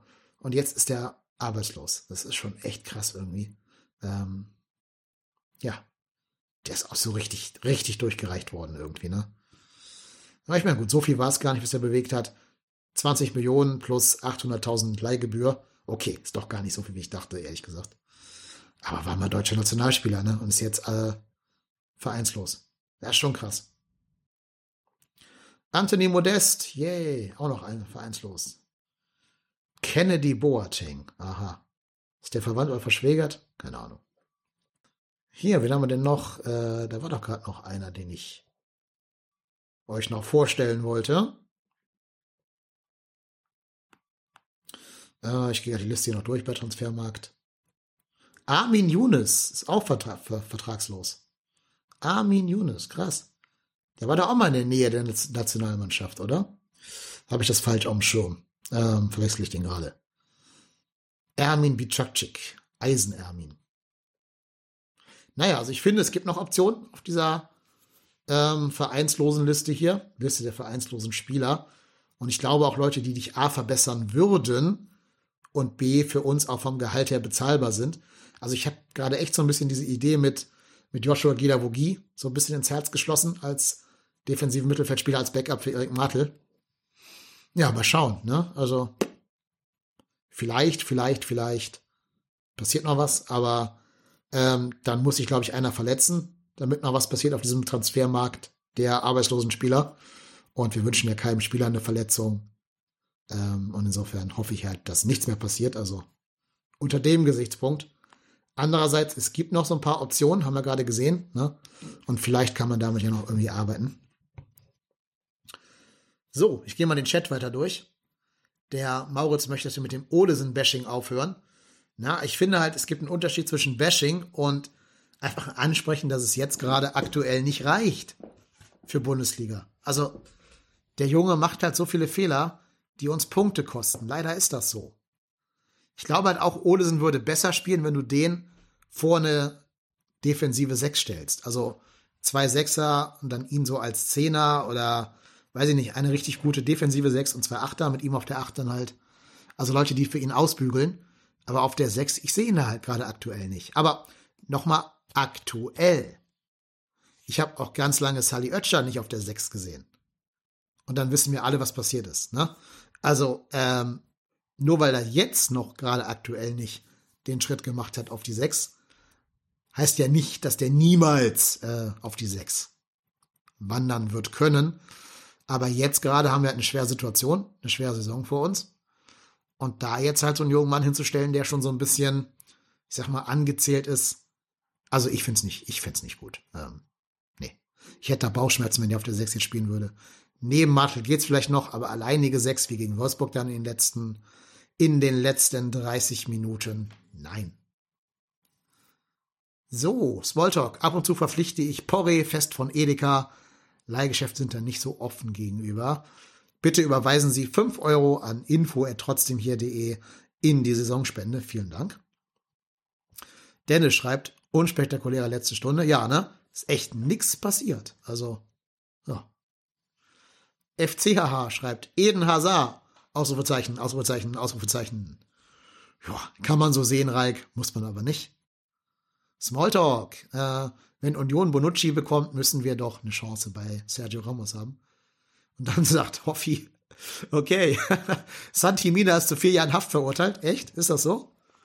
Was hat er gemacht? Hat er irgendwelche, irgendwelche Frauen belästigt oder so? Santi Mina? Das muss ich jetzt mal googeln. Geil, ne? JVA Almeria oder so. Santi Mina. Sexueller Missbrauch, zu vier Jahren Haft verurteilt. Oh, okay. Krass. Aber Club verzweifelt an Rauschmissplänen. Was? Können die nicht rausschmeißen oder was? Krass, vier Jahre schon eine Ansage, ne? Also vier Jahre Knast. Dann wird er ja ein bisschen mehr gemacht haben. Steht hier, was er gemacht hat? Sexueller Missbrauch. Okay, krass. Na gut. Dann würde ich mal hoffen für ihn, dass er da im Gefängnis seine Fehler einsieht und auf den rechten Weg zurückkommt. Ich hoffe, dass es dem Opfer vor allen Dingen gut geht und das Opfer das schafft, äh, die wahrscheinlich erlittenen Traumata dann zu überwinden. Aber ich weiß nicht, was da passiert ist. Keine Ahnung. So, ja. Ähm, André Hahn ist für mich ein klassischer Baumgart-Spieler. Du meinst alt und verletzt oder warum? Schreibt der Palim Palim. Nee. Ich glaube, André Hahn, der wird jetzt eher Richtung Karriereende planen müssen. Smalltalk. Sebastian Rudi hat Schalke quasi im Alleingang in die Insolvenz dilettiert. Ja, das ist wohl so. Also krass, ne? Ich, ich weiß halt nicht. Haben die damals alle überperformt? Keine Ahnung. Dann sagt der Jasemat noch, Christensen spricht auch kein Deutsch und Carstensen stimmt zwar, äh, aber sind halt Dänen. Und Dänen, glaube ich, verstehen zumindest Deutsch. Also genug, um ähm, damit Baumgart irgendwie kommunizieren zu können. Aber der hat ja bei ähm, Carstensen nee, Gott, sorry, bei Christensen, Gott, habe ich die schon wieder verwechselt, ne? Also bei Christensen gesagt, es ist ein Problem, dass er ihn nicht versteht. Also, das hat Baumgart ja ganz klar als Grund benannt, warum es noch so ein bisschen hakelt mit Christensen und ihm. Ähm, ja, Baumgart legt ja viel Wert auf seine Ansprache, logischerweise. Und er meint halt ja irgendwann mal, die Spieler müssen verstehen, warum sie gerade angeschrien werden und auch was da geschrien wird. Und deswegen ist vielleicht auch ein Grund, warum Christensen noch nicht so die Spielzeit hat, die er sich wünscht. Ja, bei Carsten, gut, der hat ja in Belgien gespielt, ne? Ich weiß nicht, ob man in Belgien dann irgendwie so ein bisschen Deutsch mitbekommt, ähm, weil ich auch nicht weiß, ehrlich gesagt, was die Amtssprache da in, in Genk ist, keine Ahnung. Ob er daher vielleicht ein bisschen Deutsch kann, weiß ich nicht. Was ist denn eigentlich mit Petersen? Sind wir Petersen jetzt losgeworden oder ist er noch bei uns? Christian Petersen, mal googeln. Auch so ein Spieler, der kein Deutsch spricht, ne? aber auch ein Spieler, der von Baumgart relativ wenig äh, Einsatzzeiten bekommt. Christian Petersen vor Abflug? Nö, der scheint noch da zu sein. Ne? Ich glaube, Petersen hat nicht gewechselt. Tja, dann bleibt er wohl bei uns. Keine Ahnung, ob äh, England, nö, England hat ja auch Transferfenster geschlossen. Da wollte ihn ja anscheinend Swansea haben. Nö, der bleibt. Ja, gut, ne? Wer weiß, für was es gut ist. Vielleicht kann man ja Christian Petersen mal ins defensive Mittelfeld stellen. Keine Ahnung. So, ich klappe mal alle Newsseiten hier noch ab. Express.de. Oh, dann haben wir jetzt hier im Chat hohen Besuch. Ein gewisser Ruhrpott-Hennes hat sich eingeloggt. Kennt ihr den? Sagt euch der Name was? Lasst doch mal ein bisschen Grüße und Liebe für den Ruhrpott-Hennes da. Der sitzt ja anscheinend gerade im Auto. So, Augenblick. Gehen wir auf express.de. Ja, liebe Grüße zurück an dich, Marco, ins Auto. Aber bitte don't drink and äh, Livestream, ne? also don't drive and Livestream.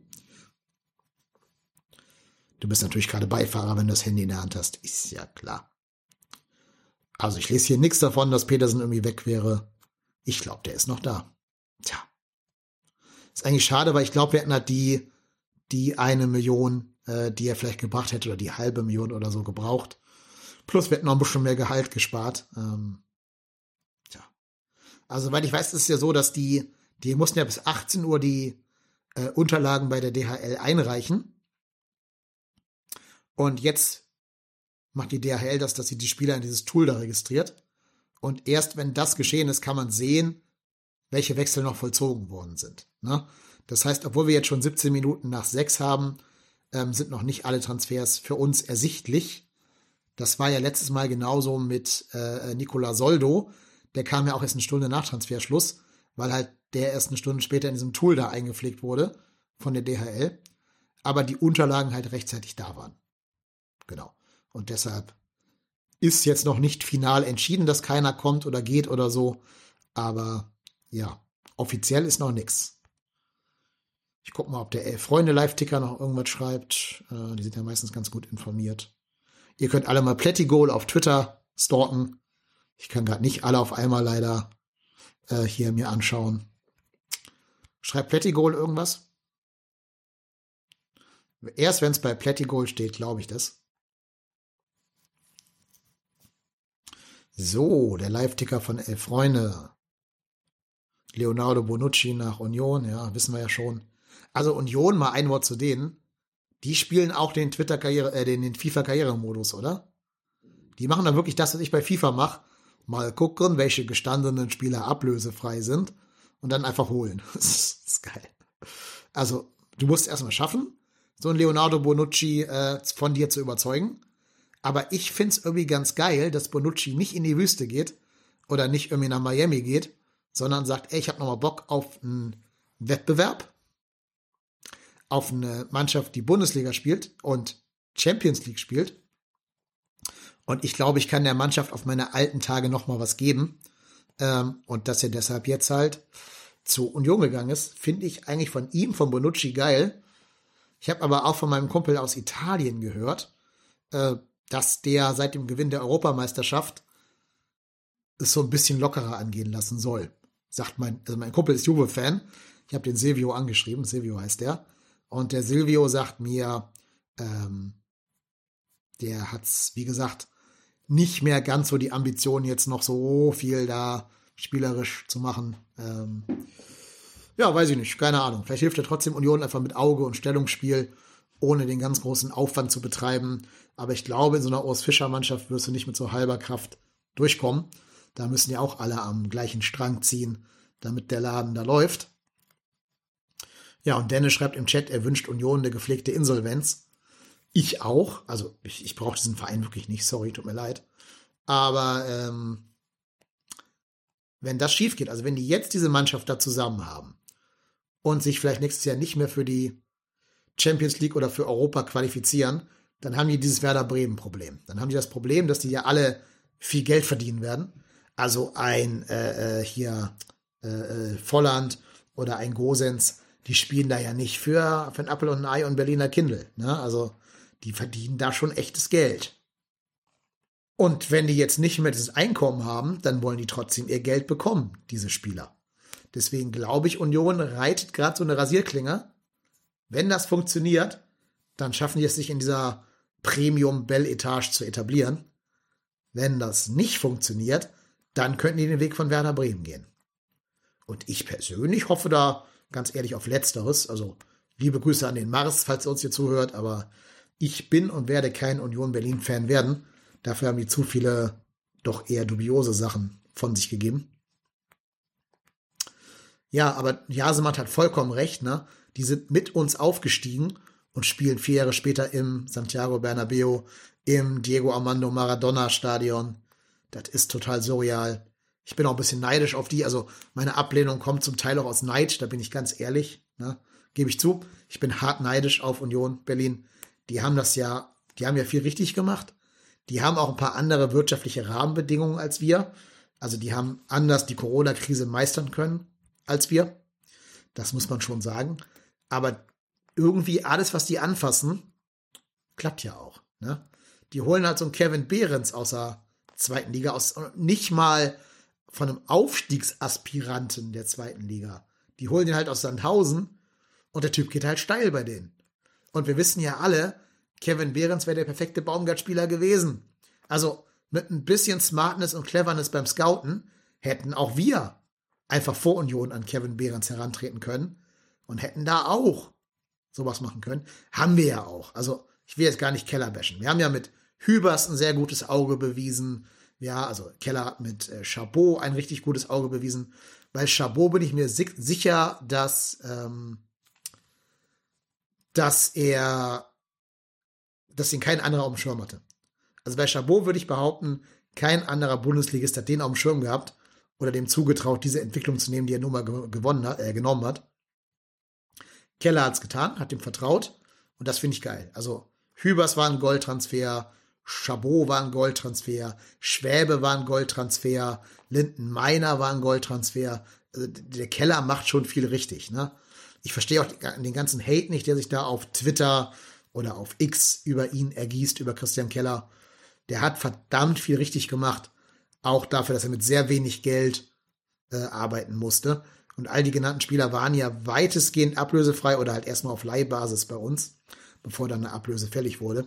Klar, er hat auch ins Klo gegriffen. Ähm, also, ja, gut, ins Klo greifen klingt so gemein, wenn man über Menschen redet. Ne? Er hat auch daneben gegriffen. Beispiel Adamian, der noch nicht so richtig funktioniert. Seine Stürmerpersonalie, bevor letztes Jahr Davy Selke im Winter kam, war auch nicht die allerbeste.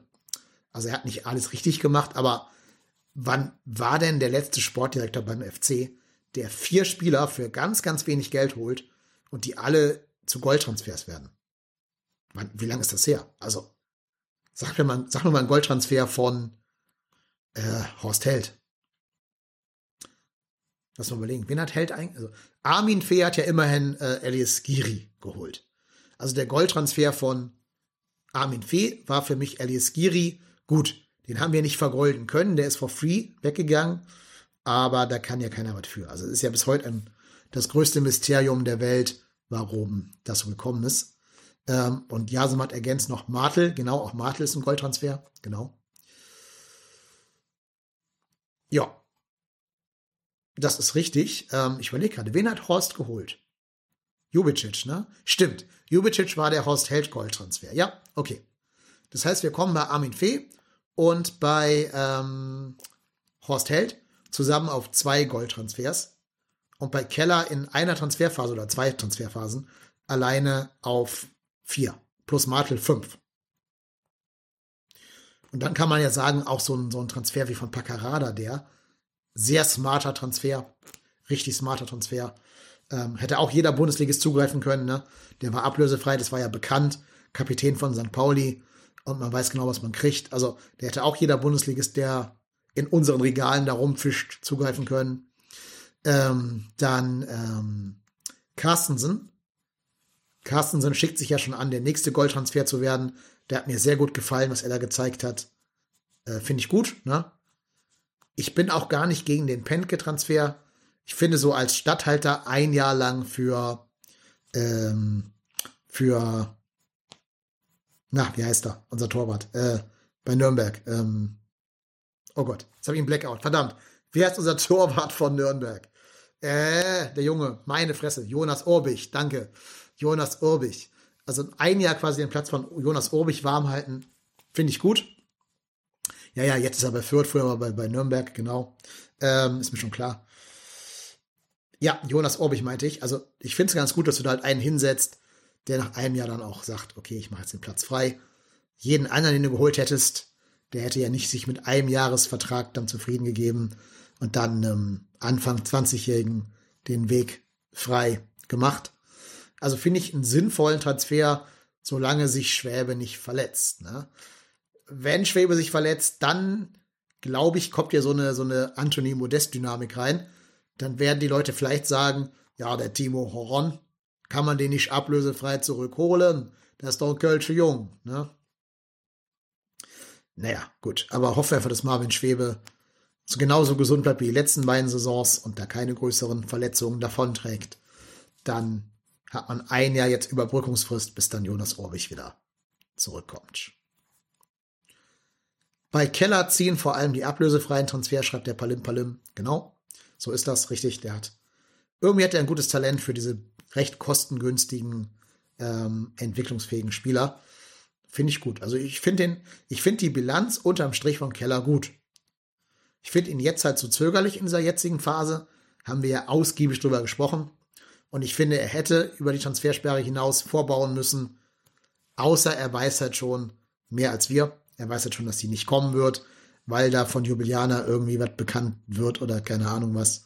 Ähm, ja, wenn er mehr weiß, dann okay. Aber ich glaube, er täte gut daran, einfach ein bisschen klarer zu kommunizieren. Einfach zu sagen, Leute, ja, ich sehe, dass wir gerade eine große Verletztenmisere haben.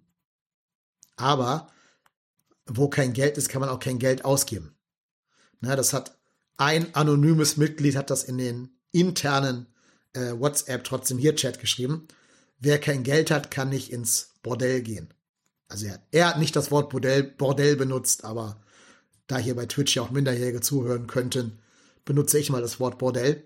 So ist es halt, ne? Also, wer kein Geld hat, der kann eben nicht ins Fünf-Sterne-Restaurant gehen. Der muss halt da mal zu Hause essen und sich da äh, irgendwie eine leckere Bolognese selber kochen oder so. Ist dann einfach so. Und ja, ich fände halt nur gut, wenn er es kommunizieren würde. Wenn er sagen würde, ja Leute, die Kassen sind nun mal leer. Ich muss die 200.000 Euro, die wir da erwirtschaftet haben, aufs Festgeldkonto tun, weil ich habe keine andere Option. Ich glaube, das wäre insgesamt die etwas bessere äh, Kommunikationspolitik als dieses, wir sind gut aufgestellt, ich ähm, sehe uns da nicht irgendwie in der Handlungspflicht. Ja, wir sind gut aufgestellt, wenn alle fit sind, aber es sind nicht alle fit. Und da kann man ja die FC-Fans auch mal ein bisschen wie Erwachsene behandeln und das genauso sagen. Ähm, also die Kommunikation finde ich halt echt nicht so gelungen bei ihm, jetzt in dieser Phase. Davor fand ich ihn aber gut. Also gerade auf diesen Town Hall Meetings und so, da fand ich ihn immer gut, einen guten Kommunikator. Ja, und was da jetzt intern gerade vorgeht, wissen wir ja auch nicht, ne? warum er so äh, kommuniziert, wie er kommuniziert. Keine Ahnung. So, mal weiter im. Er hat das so ein bisschen angedeutet, Jasemat. Genau. Ja, ja, du sagst gerade im Chat, dass er das im Nebensatz erwähnt hat. Ja, ja, klar, aber trotzdem würde ich mir da einfach nochmal eine klarere und auch zitierfähigere Kommunikation wünschen damit jedem klar ist, das ist eigentlich eher immer noch das Erbe von Alex W., was wir hier gerade ausbaden müssen. Danke, Alex. Danke, danke, danke, Alex. Hoffentlich steigt dieser Typ ab mit seinem Verein. Boah. So, dann hat der Smalltalk noch gesagt, dass Union sich gut gegen, äh, gegen Folgeinvestitionen abgesichert hat. Denn drei von den sieben dicken Transfers werden per Laie durchgeführt. Bonucci hat nur einen Einjahresvertrag. Volland und Toussaint werden nicht dick verdienen und Gosens alleine wird Union nicht ruinieren. Ja, bei Volland weiß ich das gar nicht. Der wird, glaube ich, also wenn er so halbwegs sein Monaco-Gehalt bekommen wird, dann wird er schon ganz gutes Geld verdienen, glaube ich. Ähm, aber du hast natürlich recht, wenn das alles Laien sind, die man nicht zwingend kaufen muss, die also nicht automatisch äh, in Kaufoptionen umschlagen, zum Beispiel bei X einsetzen oder bei Erreichen der Zwischenphase in der Champions League oder so, also Achtelfinale oder 16. Finale oder so, dann sind da schon smartere Transfers. Das ist richtig. In Monaco waren es 3,3 Millionen. Wow, okay, krass. Dafür, dass der ja nicht so viel da gespielt hat hinterher, ist da schon ein nettes Sümmchen. Was macht eigentlich Iso Jakobs? Spielt Iso Jakobs noch eine Rolle in den Planungen von Monaco? Ist der noch weggewechselt? Habe ich auch nicht mehr verfolgt. So, wir gucken mal weiter in den Live-Ticker, ob noch was passiert ist. So, bei Palinja fehlt noch Minuten vor Transferschluss das Go von Fulham und bei Bella Kotschap. Das Leihpaket um Bella Kotschap soll 30 Millionen umfassen, ey. 30 Millionen für Bella Kotschap. Marco, was macht das mit dir als Bochum-Beobachter? 30 Millionen für Bella Kotschap. Pletty Gold schreibt, Deal off bei Palinja, der geht nicht zu den Bayern, keine Holding Six für Tuchel. Dann wird ja wohl doch äh, Union Berlin Meister, wenn Bayern keine Holding Six hat. So, was haben wir denn noch?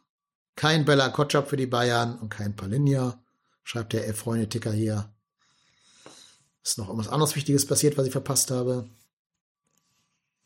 Wenn ihr irgendwelche Infos habt, schreibt sie in den Chat, ne? Aber ich glaube, es ist halt echt nichts passiert. Seit dem Starttransfer zu PSG, äh, zu PSG, zu TSG ist nichts mehr passiert. Tja, krass. Dann gucken wir noch bei Goal vorbei auf X, was der so schreibt. Wenn da noch irgendwelche Breaking News kommen und ansonsten glaube ich, würde ich den Livestream hier auch so langsam dann beenden wollen.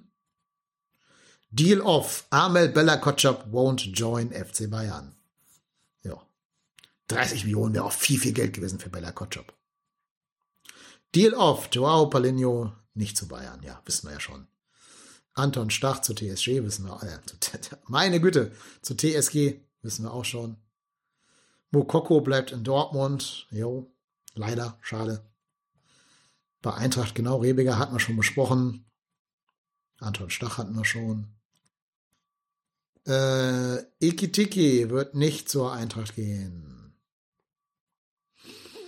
Ja, dann hoffen wir einfach mal, dass Kolomoani äh, suspendiert wird für ein Spiel und am Sonntag gegen uns nicht spielen können. So, dann lese ich noch zum letzten, zum Abschluss des Livestreams hier die ähm, letzten Chatnachrichten vor. Letzte Chance für euch nochmal anzurufen. Skype Kai Lennep, KY Lennep 206 bei Skype. Wenn ihr noch irgendwas hier mit mir besprechen wollt. Ansonsten würde ich so langsam dann hier auch gegen Ende äh, austrudeln lassen.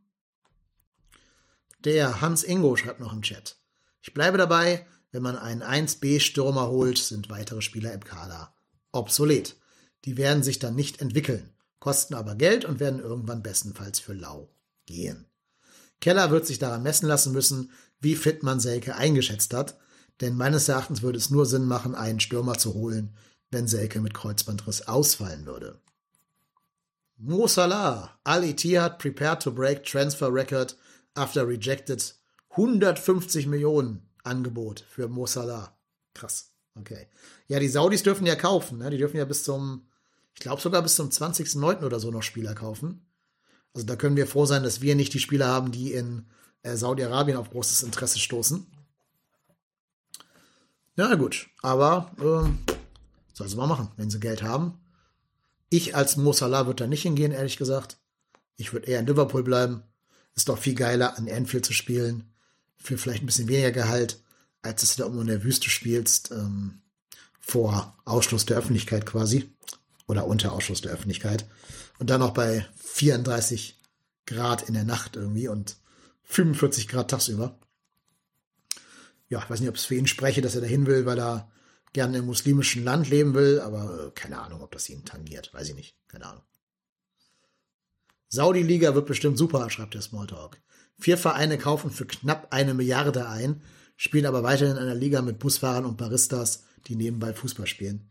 Ja, ich würde aber wetten, also ich biete euch jetzt hier eine Wette an. In mh, hm, drei Jahren, spätestens, also innerhalb der nächsten drei Jahre, wird der Meister aus Saudi-Arabien Champions League spielen. Die werden irgendwem, irgendeinem so kleinen europäischen Piefland, einen Startplatz abgeben oder abnehmen und das dafür den Saudis geben. Das kann ich mir so richtig vorstellen. Dennis schreibt, er hätte wenig Lust, in einem Land zu kicken, wo Leute noch immer in Fußballstadien geköpft werden. Ist das so? Also, dass Leute geköpft werden? Ja, aber in Fußballstadien? Oder werden dann da die Todesurteile quasi vor den, vor den Leuten ver, ver, ver, verstreckt oder was? Also ich weiß nicht genau, worauf du anspielst. Äh, wenn das so wäre, hätte ich da auch keine Lust drauf. Hans Ingo sagt, er lacht, wenn Red Bull dahin zum Auswärtsspiel muss. Ja, aber die spielen ja wahrscheinlich in Europa dann. Ne? Also ich glaube sogar, wahrscheinlich werden die sich dann einfach äh, aus der saudi-arabischen Liga abmelden und sich irgendwo in die, was weiß ich, in irgendeine möglichst korrupte Liga einkaufen. Irgendwo nach Frankreich oder Italien oder keine Ahnung. Und dann da spielen. Wahrscheinlich. Keine Ahnung. Gibt es ein Gesetz, dass das Land in, nee, nee, die Stadt muss nicht in dem Land liegen, äh, wo man in der Liga spielt, ne? Weil deswegen darf ja auch Monaco da mitspielen oder irgendwie in England, in der englischen Liga darf ja auch ähm, hier Cardiff mitspielen. Und der Vatikan dürfte auch in Italien mitspielen, wenn die sich qualifizieren würden. Also theoretisch, glaube ich, muss die Stadt gar nicht in dem, in dem Land liegen, in dem man der Liga zugehörig ist. Naja, tja. Das war eine extrem unspektakuläre Transferphase. Ich hätte gedacht, dass jetzt in den letzten Minuten noch mehr passiert als nur Anton Stach zur TSG. Äh, ich habe schon wieder TSG gesagt, ne? Zur TSG aus Hoffenheim. Krass, ja gut. Ich bin's gespannt. Ähm, ihr könnt uns gerne noch auf Twitter oder auf X schreiben, wie ihr die Transferperiode des FCs bewertet. Hätte noch was passieren müssen? Hätten wir noch irgendwie irgendwas tun müssen? Aber ich bin schon auch gespannt auf die Mitgliederversammlung beim FC. Die ist ja auch jetzt im äh, September, irgendwie so um den 20. rum. Und ich bin sehr, sehr gespannt, äh, was da für Zahlen präsentiert werden, weil da muss ja der Gesch Geschäftsbericht aus dem letzten Jahr vorgelegt werden. Und dann ähm, müssen die ja so ein bisschen die Hosen runterlassen. Und dann werden wir, glaube ich, alle erfahren, wie schlimm das wirklich um den FC bestellt ist. Also ich habe leider nach der Transferperiode ganz, ganz schlimme Befürchtungen, dass es uns wirklich, wirklich, wirklich nicht gut geht. Und wir auch diese Transfersperre, wenn sie denn kommen sollte, mit äh, der letzten Rille irgendwie bestreiten müssen. Ja, aber auf der MV werden wir mehr erfahren. Und ich denke mal, da wird ja auch noch was zur Transferpolitik sagen. Aber ich biete auch noch zwei Wetten an. Ähm, ich habe ja schon die Saudi-Arabien-Wette angeboten. Ich biete auch noch jedem Menschen für die Saisonwette eine Wette an. Ich sage, Achtung, zwei Wetten. Wette 1. Marco Höger wird in diesem Jahr mindestens einmal im Kader der Bundesliga-Profis stehen. Ich sage nicht, dass er spielen wird, aber ich sage, dass er im Kader steht. Da wird irgendwas passieren, dass dann Erik Martel die fünfte gelbe Karte sieht, gesperrt ist und Jubicic irgendwie sich im Training so ein bisschen anschlägt, also angeschlagen wird. Und dann holt man zum Backup Marco Höger in die Bundesligamannschaft. Ich sehe da schon kommen, Leute. Ich sehe da schon kommen. Das wäre die eine Wette. Und die andere Wette, die ich anbieten würde, ist, zu irgendeinem Zeitpunkt der Saison, die jetzt noch kommt, werden ablösefreie Spieler, also ein ablösefreier Spieler diskutiert werden. Also irgendwas wird passieren, irgendwer verletzt sich, irgendwer wird langfristig gesperrt oder keine Ahnung. Ähm, ja, und dann glaube ich, dass man intensiv intern diskutieren wird, ob man nicht doch noch Spieler XY, der ablösefrei ist, holen wird. Bin ich mal gespannt. Der Dennis wettet schon einen Zehner dagegen. Ja, Dennis, die Wette gilt. Ne? Also am Ende der Saison wird abgerechnet. Ähm, und dann schmeißen wir 10 Euro jeder, also entweder ich oder du, in die Saisonspende für einen guten Zweck. Genau. Jasemat sagt, er glaubt das nicht. Ähm, ich weiß nicht, was von beiden er jetzt meint. Ob die vertragslosen Geschichte oder die Marco Höger Geschichte. Okay, Jasemat bietet auch äh, 10 Euro gegen die Höger-Wette. Dann habe ich hier meine beiden Mitwetter. Ich mache die jetzt auch zu, diese Wette, weil sonst werde ich ja irgendwann arm, wenn ich dann äh, in ich 60 Euro zahlen muss und alle anderen jeweils nur 10 Euro. Äh, ja, aber ich würde gern noch einen, die Wette aufrechterhalten mit der, mit der vertragslosen Spielerwette. Aber Dennis und Jasemat, ihr seid beide mit 10 Euro dabei. Bei der Höger-Wette schreibe ich jetzt in, den, in unser Dokument rein, hier unser internes, trotzdem hier Dokument. Und dann muss einer von uns beiden am Ende der Saison entweder ihr 10 oder ich dann 20 Euro halt bezahlen. Aber wie gesagt, geht ja alles an einen guten Zweck und wahrscheinlich wieder an die FC-Stiftung. Müssen wir noch intern besprechen, wer das kriegt, das Geld. Genau, und meine, äh, meine Teammitglieder, die gerade hier im Chat sind, also Marco und äh, Reik, jetzt wo der Kader final ist, überlegt euch doch schon mal, was eure Saisonwerte sein wird dieses Jahr. Wer schießt die Tore oder keine Ahnung, wer hält die Elfmeter oder sowas, damit wir dann in der nächsten regulären Folge, in der ich leider nicht dabei sein kann am Sonntag, schon mal unsere Saisonspende dann äh, fix machen können. Genau. Genau. Also ich bin am Sonntag leider nicht dabei. Ich habe hier Familienbesuch in Hamburg. Die Familie möchte gern von mir touristisch durch die Stadt geführt werden. Und dann muss ich mit denen auch abends essen gehen. Also ich muss, ich möchte auch gerne mit denen abends essen gehen. Und dann kann ich leider nicht sagen, hier, Familie, beschäftigt euch mal selber. Ne? Ich muss mit Fremden im Internet reden. Das geht leider nicht. Also insofern bin ich leider raus. Aber ich glaube, dass der Marco dabei ist am äh, Sonntag. Ich glaube, Daniel auch. Die Saskia ist ja in New York. Ne? Also wer von euch Twitter hat, der kann ja dann dem Hashtag äh, MSNY folgen also Miri und Saskia in New York, MSNY, um deren Abenteuer in New York zu verfolgen. Aber ich glaube, trotzdem hier Aufnahmen gehören nicht zu diesen Abenteuern mit dazu. Ja, und dann gucken, wer noch dabei ist. Ihr werdet es erfahren. Sonntag wieder gegen 20.45 Uhr oder vielleicht auch um 21 Uhr hier live auf Twitch und dann wie gewohnt immer danach Zeit souverän. Irgendwann Montag oder so in eurem Podcatcher. Der Marco muss die Folge schneiden, freut euch schon drauf. Ich kann mich da so ganz entspannt zurücklehnen und werde dem Marco erstmal drei Sprachnachrichten schicken, damit er die alle da reinschneiden darf in die Folge. ja, und ansonsten danke fürs Zuhören. Danke, dass ihr dabei wart. Bleibt uns gewogen. Drückt am Sonntag, dem 1. FC Köln gegen die SGE, die Daumen. Und wir hören uns wieder. Bleibt gesund. Macht Idiot. Tschüss.